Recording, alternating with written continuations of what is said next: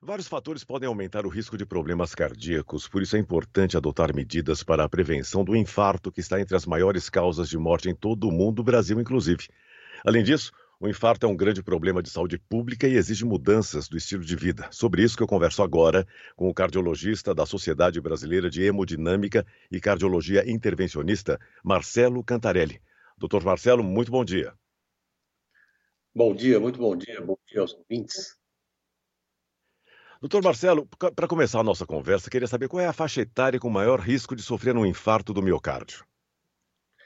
A faixa etária ainda é acima dos 60 anos, né? já que a doença coronariana ela vai aumentando a incidência de acordo com a idade, porque a pessoa fica cada vez mais exposta aos fatores de risco. Então, acima dos 60 anos ainda é a faixa onde há maior exposição. Apesar de que, historicamente, nos últimos 40 anos, a faixa etária entre 40 a 60 vem aumentando significativamente. E é fato que os homens são mais infartáveis que as mulheres, doutor Marcelo? Você sabe que essa era uma realidade até há 50 anos atrás. Cada 10 infartados, 9 eram homens e um era mulher. Hoje a vantagem é muito pequena, né? Para cada quatro homens, quatro homens, três mulheres, então é quase empatado. E o que uhum. aconteceu é que a mulher, nesses anos todos, ela adquiriu hábitos masculinos, né? Relacionados ao trabalho, ao estresse, ao uso do tabaco, bebida, o, o próprio estresse que a mulher passa é, acumulando né, as preocupações de casa, da família e do trabalho. Então, hoje, é, quase empatada essa relação entre homens e mulheres em relação ao infarto. Agora, o senhor citou alguns fatores de risco aí, eu gostaria de saber quais são exatamente. Quer dizer, bebida, cigarro todo mundo sabe que mata de várias maneiras, inclusive, né? Mas a bebida, o estresse, essas coisas da vida moderna comprometem muito a saúde do coração mesmo, doutor Marcelo Cantarelli? É, os fatores de risco clássicos para o infarto do miocárdio são a hipertensão arterial, que é a pressão alta, o diabetes, o colesterol elevado, o uso do fumo, o estresse, a obesidade, e nós uhum. temos também a herança genética. Né? Então, esses são os principais é, fatores de risco. É, esses fatores de risco eles vão se somando, né? Então, quanto mais fatores de risco a pessoa tiver, maior o risco ele vai, vai ter de desenvolver o um infarto nos próximos 10 anos. De todos os fatores de risco, o único que a gente não consegue ainda mudar é a nossa herança genética. Então, as pessoas claro. que têm pessoas na família, pai e mãe, que infartaram antes dos 60 anos de idade, essa pessoa ela precisa se começar a cuidar mais cedo, né? E evitar de ter outros fatores de risco além do quadro genético para que ela cons consiga se proteger aí durante a vida. É, meu pai morreu com 49 anos no terceiro infarto, portanto eu preciso ficar atento, né? Exato, sem dúvida, né? Então, o que a gente precisa evitar são os fatores de risco chamado comportamentais ou ambientais, né? Então, é, o estresse, a poluição do ar também é, é elencada como fator de risco, né? O tabagismo, a bebida alcoólica em excesso. Então, esses são fatores comportamentais, o sedentarismo, que é muito importante, e a obesidade. Porque se a pessoa sedentária, obesa, estressada, fuma, logo, logo vai aparecer o diabetes, a hipertensão arterial e o colesterol elevado. Uma coisa vai puxando a outra, né? Então, é, o que a gente tem que replicar é que as pessoas tenham hábitos saudáveis de vida, ou seja, procurar manter o peso procurar fazer atividade aeróbica frequente, uma alimentação saudável, evitando excesso de açúcar, de sal e de gordura, tá certo? Para que não apareça aí durante a vida esses fatores que podem levar à obstrução, ao entupimento das coronárias, que é a causa do infarto. Agora, como é que a gente identifica um infarto, doutor Marcelo Cantarelli? Como é que deve ser feito o socorro uh, inicial uma pessoa infartando? É a velha dor no braço? É falta de ar? O que, que essa pessoa sente quando está infartando? É, essa pergunta é muito importante. Por quê? Porque infarto do miocárdio é a maior causa de morte no mundo. São 17 milhões de pessoas que morrem no planeta por ano. É, No Brasil, 800 por dia morrem de infarto e AVC.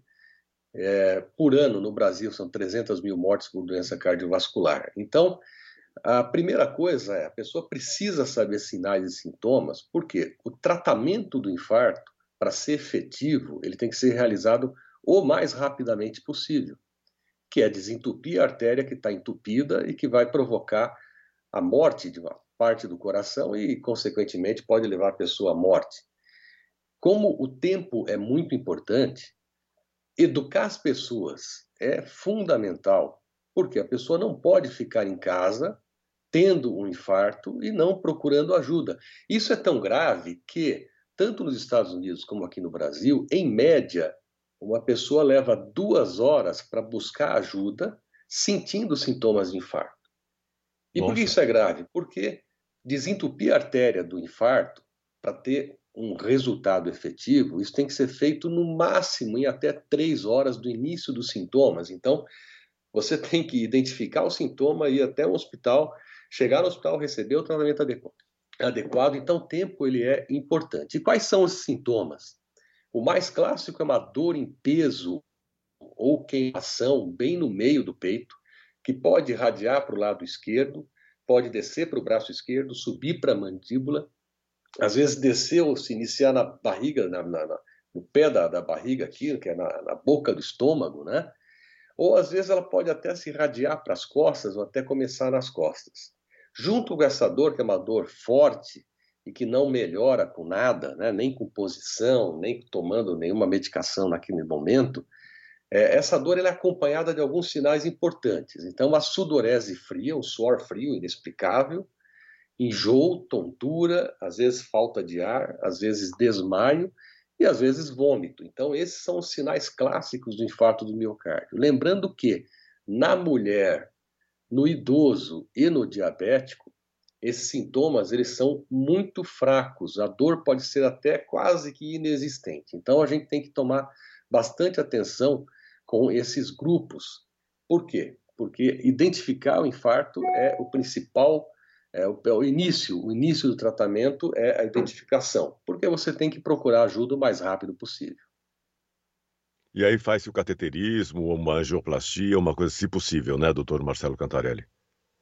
Sim, como eu falei, o tratamento é desentupir a artéria que está entupida, que é a coronária uhum. entupida. Isso pode ser feito de duas formas. Uma através de um remédio chamado trombolítico, que ele vai dissolver um coágulo que está grudado ali na placa de gordura, fechando a artéria.